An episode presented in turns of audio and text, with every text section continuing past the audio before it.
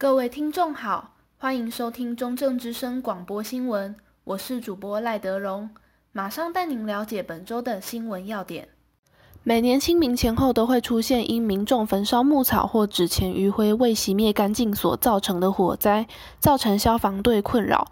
所以内政部消防署宣导大众在清明扫墓时，可以记得遵守四不二记得的观念，才不会造成墓地火灾。消防员疲于奔命，墓地火灾频传。每年清明祭祖都有墓地火警的案件，加上今年台湾逢干燥时期，墓地杂草更容易燃烧。嘉义县消防局表示，今年三月的墓地火警是去年同时期的两倍多。如果燃烧钉子没有仔细熄灭，或是利用燃烧来除草，就容易造成火势。嘉义县消防局灾害抢救科科员温坤勋表示，今年春节清明期间，有请县长录制防火宣传广播。除此之外，在清明节前夕，也会请乡公所或是清洁队来做简单的杂草清理，也会提供消防水袋，让民众可以熄灭金纸余灰，减低灾害发生的频率。内政部消防署灾害抢救组组员温子文说：“那四不二记得的部分的话是哪四不呢？就是不随意丢烟蒂，不任意烧杂草，不要放爆竹烟火，跟不要让冥纸飞扬。那二记得的部分就是要记得随时收拾垃圾，跟记得要扑灭余烬。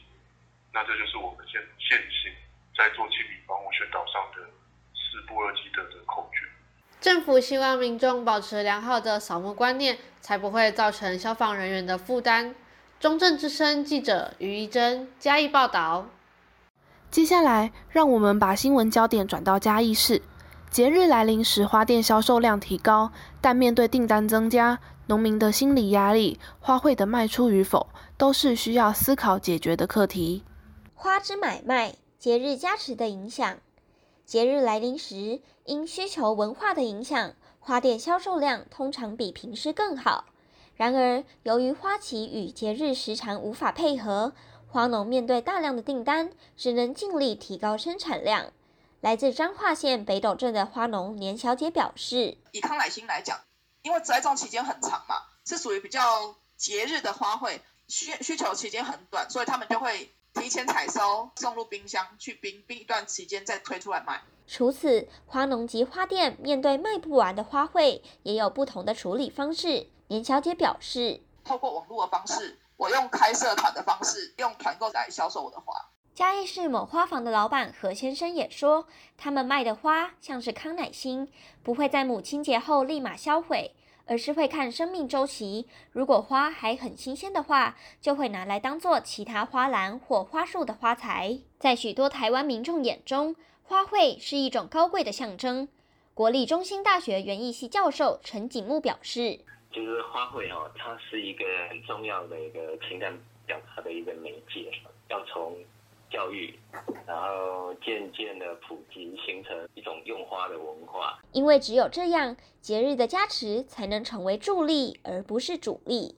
中正之声记者吕家珍嘉义市报道。本周的最后一则新闻，让我们来关心国立中正大学卫生保健组与猪萝布屋合作，于一零九学年度下学期期间，免费提供两次艾滋匿名筛检。除了筛检外，现场也会提供免费的一对一咨询服务。爱自己也保护伴侣，艾滋匿名筛检。国立中正大学卫生保健组与侏罗布屋合作，于一零九学年度下学期举办艾滋匿名筛检。除了筛检外，也有提供免费的一对一咨询服务。HIV 在国内虽然经过多年的宣导，告诉民众防治的法则与面对感染者的正确态度。但社会上对于艾滋感染者，有时候还是会戴上有色眼镜来审视。财团法人台湾红丝带基金会资商心理师吕昌荣表示。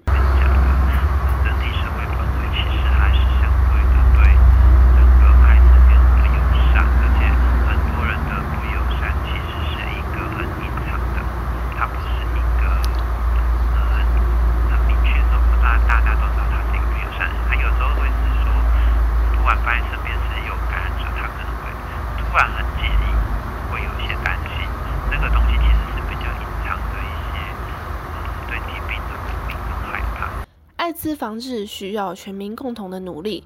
艾滋匿名筛检不但保障了民众隐私，也提高大众的筛检意愿，营造友善的环境。